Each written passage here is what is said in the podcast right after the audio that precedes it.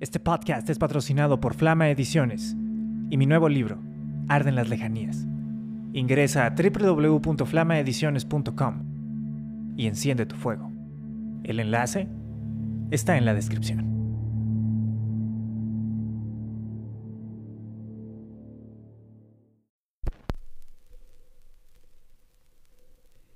El encuentro es una audioserie de testimonios y grabaciones recopilados a través de los viajes de promoción de Desde ninguna parte. Desde ninguna parte es una obra de ficción. Sin embargo, lo que sucede a su alrededor, así como todo lo que estás a punto de escuchar, es real. Sucedió.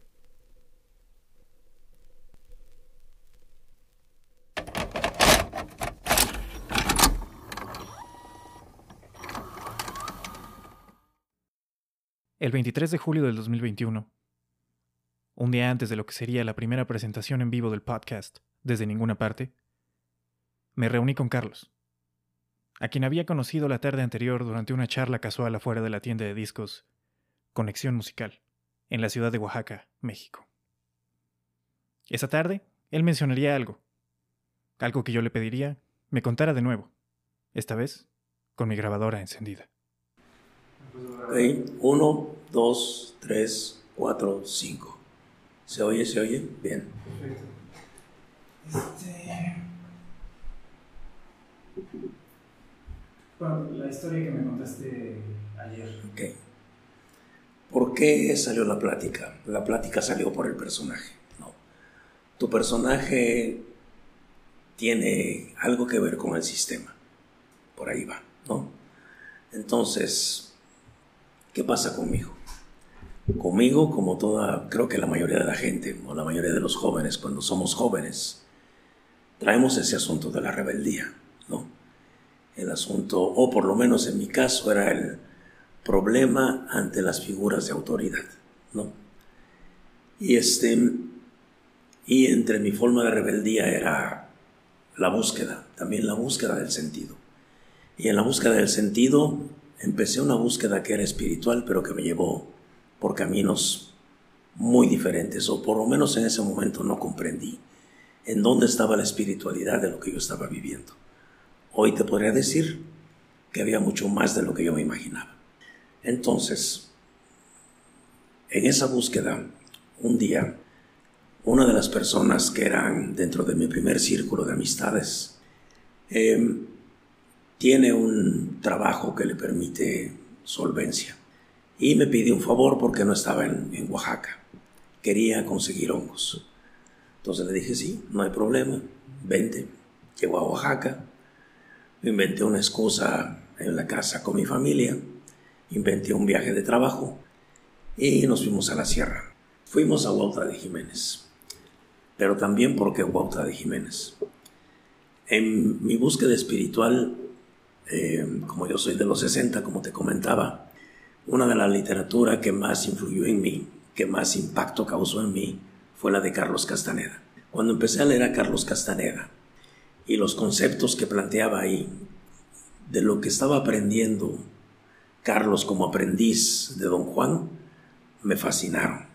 Yo quería conocer más de ese mundo. Y entonces empecé a viajar por mi cuenta, a conocer las montañas.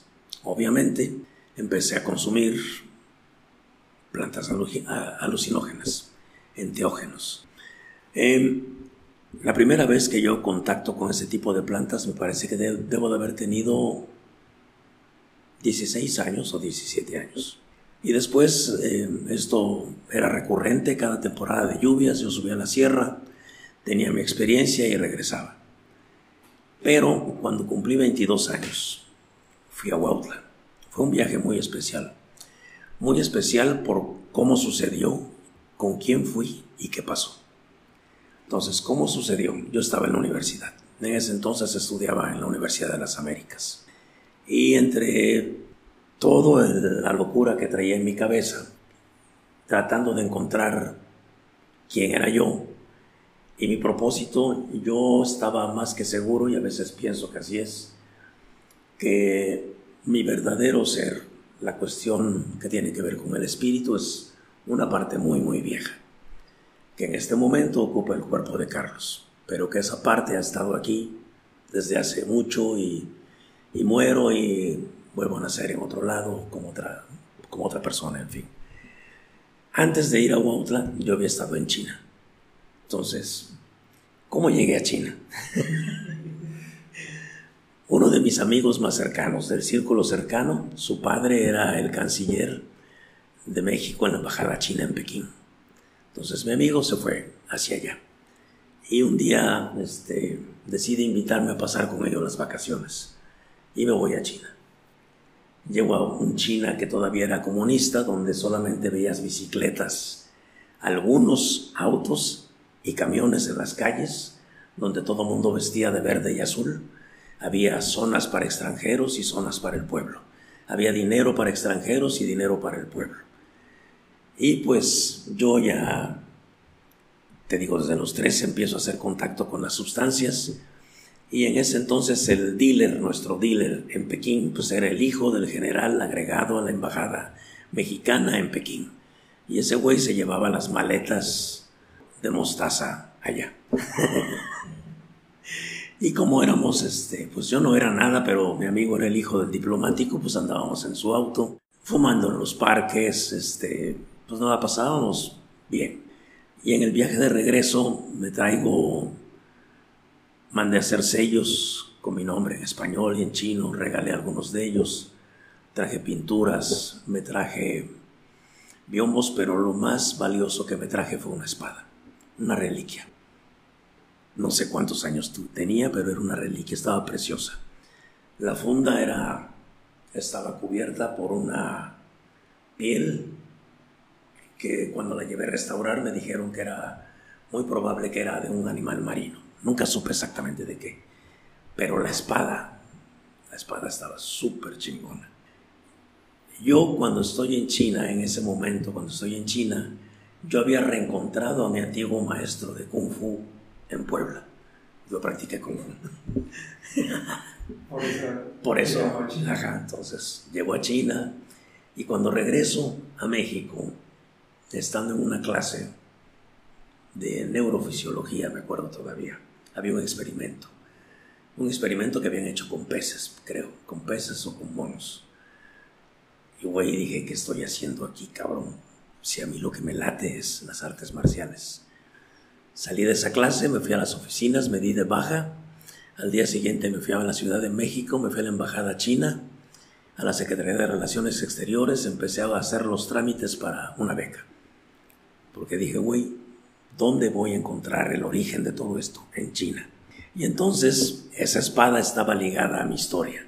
A mi historia porque fui hasta allá por ella, pero yo tenía la certeza de que la espada era mía desde antes. sí, entonces ya.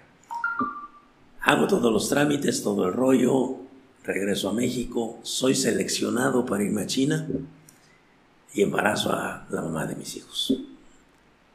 Entonces, tenía yo que decidir. Y como seguía yo en esa cuestión de la búsqueda espiritual, eh, una de las cosas que yo en ese momento pensaba que era como lo más importante era la familia. Yo no tengo religión, yo creo en un poder que está ahí, pero no tiene nombre, no tiene bandera. A veces le llamo Dios, pero creo. Y entonces, este, pues digo, ok, esto es lo que tú querías, se te concede, tomar. Pero me ha tomado, ha sido un proceso muy largo. Eh, yo tengo 26 años limpio. Te podría decir que básicamente esos 26 años me han servido para saber quién soy yo. Ha sido un proceso de autoconocimiento. Porque lo que te he estado platicando hasta el viaje a China es como la parte aventura mecánica que estaba viviendo el personaje que era Carlos, viviendo como muy automatizado sin saber realmente cuál era el sentido, el verdadero sentido y la riqueza que veo ahora de lo que significa estar vivo. El concepto es muy diferente y que tiene que ver con a dónde vamos. Y entonces ya no me voy, me quedo acá, empiezo a trabajar en esta empresa con la Palma Camedor de, la generación de amigos universitarios, puta, conecté con gente muy interesante, ¿no? Pero bueno, eh, no vamos a hablar de ellos, vamos porque si no esto se va, se va a extender. Y, este, y entonces uno de esos personajes llega a una alta posición en una cadena hotelera en Puerto Vallarta. Tenía una posición muy buena. Ya después supe por qué tenía esa posición, pero bueno. La cosa es que ese güey me pide el favor, nos vamos a Huautla, me llevo la camioneta de mi padre y estuvimos, me parece, dos días buscando.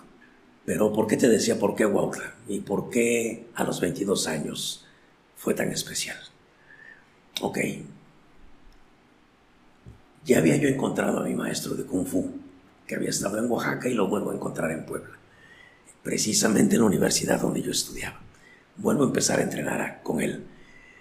Mi maestro tenía relación con otro hombre que se llamaba Pedro, Pedro Tarno era otro personaje, cabrón, Metido en el rollo acá, medio místico y un poco de brujería, así loco, cabrón, Y tenía un hijo.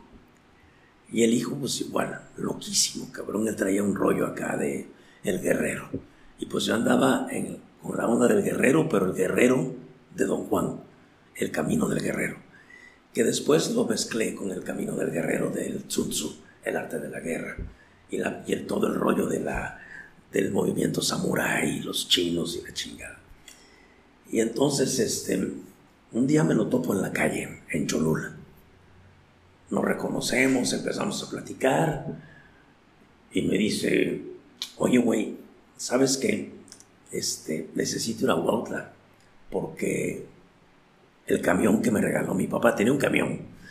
Ese pinche camioncito lo, lo pintó así todo en plateado lo grafiteó y le puso la nave de los locos. y pues al güey lo veías y no mames, siempre vestido de manta, con camisas sin mangas, bien fornido porque entrenaba y traía su kempo, una, una espada de madera. Y así andaba en la calle, ¿no? Con su pinche kempo. El hijo de Pedro, al que me pide, necesito ir a Huautla. Entonces le dije, sale, va, pues vamos, te llevo. Y fuimos yo ya había estado con anterioridad. Yo llegué a conocer a María Sabina. Llegué a estar en su casa. Llegué a estar en el patio de la casa de María y conocerla y hablar con ella y ese rollo. Pero todavía no sucedía lo que sucedió esa noche. Esa noche que llegamos se soltó una tormenta, pero poca madre. Pero fuimos con gente que creo me parece que se llamaba Rafael. Él lo conocía nos dieron una habitación y nos acomodamos. Al rato llegaron con unas buenas familias de, de rumbes y empezamos a comer. Em, dentro de este asunto de las artes marciales yo empecé a descubrir que el famoso ki, el ki porque estamos rodeados por la energía, la puedes manejar de acuerdo a tu respiración. Y entonces empecé a hacer respiraciones que me había aprendido, movimientos que aprendido hasta que poco a poco fui bajando mi ritmo y me senté. Pero empecé a estar en ritmo con la tormenta. Y entonces empecé, me daba yo cuenta que con la intensidad con la que yo respiraba, la tormenta subía, la tormenta bajaba. Y de repente hace cuenta que yo empecé a interpretar lo que estaba sucediendo afuera en la tormenta como una batalla, pero la batalla debe haber estado poca madre porque y fueron, yo pienso, horas porque pues sí nos fue casi toda la noche. Pero yo estaba tan concentrado en ese rollo de lo que estaba yo sintiendo, tan conectado con el evento natural que estaba pasando, que este güey se empezó a asustar, el que me iba conmigo. Y me decía, oye, ¿y estás bien? ¿Y cómo te sientes? Llegó un momento en que realmente me molesté y le dije, oye, güey, mira, déjame en paz porque si no te voy a matar. Dame chance. Y este, y siguió el evento. Cerré los ojos, me conecté otra vez y de repente entonces ahí fue la parte importantísima. Nunca experimenté lo que experimenté esa noche, salvo con Pilar, años después. Y entonces, de repente, estaba yo sentado en la habitación, en el cuarto, pero de repente ya no estaba yo en la habitación. Empecé a sentir que había alguien conmigo, alguien que no podía yo ver quién era, pero estaba ahí la presencia, a un lado mío. De repente ya no estábamos en el cuarto, estábamos fuera del cuarto, arriba del cuarto. De repente estábamos en una montaña muy. De repente ya no era la montaña, de repente estábamos súper arriba y empecé a ver todo. Y empecé a comprender que el planeta estaba vivo, que todo estaba vivo, que la Tierra era un, era un ser vivo. Y de repente el personaje me empezaba a hablar y a decir cosas. Y yo comprendía que era lo que me decía y me estaba dando las respuestas de todo. Todo, cabrón. Pero llegó un momento en que lo que yo estaba sintiendo era muchísimo, era demasiado, sentí que me estaba consumiendo y sentí que me estaba muriendo. Y de repente ya estaba yo en la habitación, estaba yo tirado en el piso. Y este y empecé a pensar, está bien. Si esto es lo que tú quieres, me cae que no hay bronca. Me voy. Y en ese instante, clic. Senté. Ya no llovía. Salí afuera a la terraza de esa habitación. Vi Huautla hacia abajo, porque estábamos en una parte alta. Las luces, la niebla. Y puta. Qué conexión. O sea, fue. Me cambió la perspectiva. Me cambió esa parte que decía don Juan, que él usaba mezcalito para un ejercicio que se llamaba derrumbar tu mundo. Eso fue exactamente lo que me pasó. Mi mundo se derrumbó y empecé a ver el mundo de otra manera, completamente diferente, todo nuevo.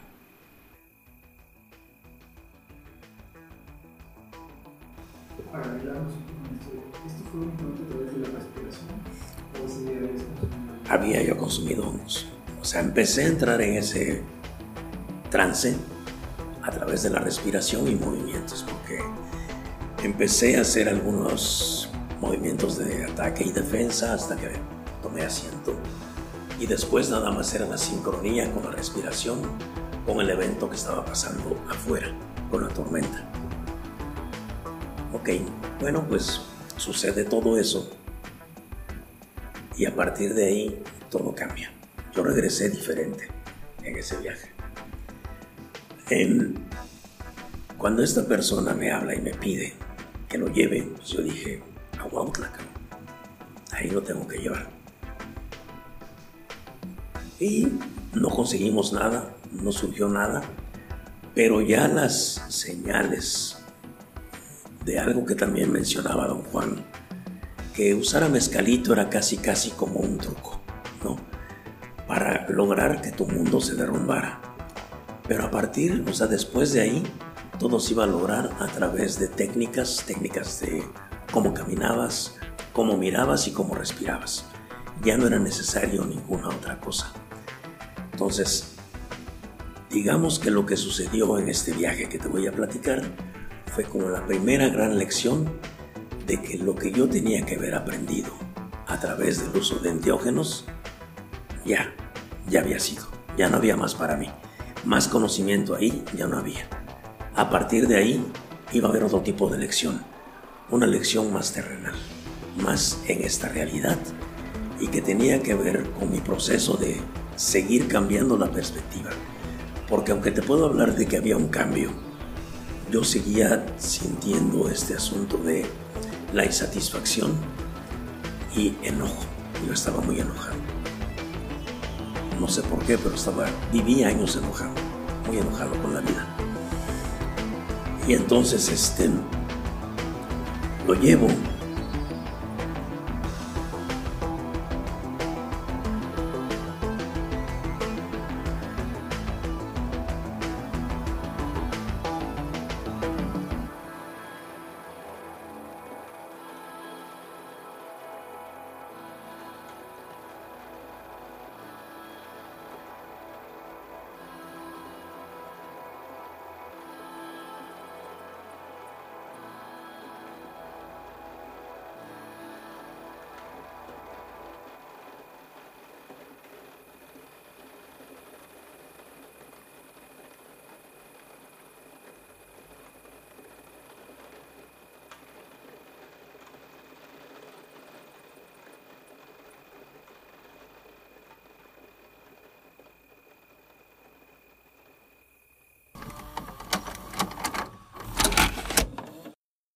Este podcast continuará.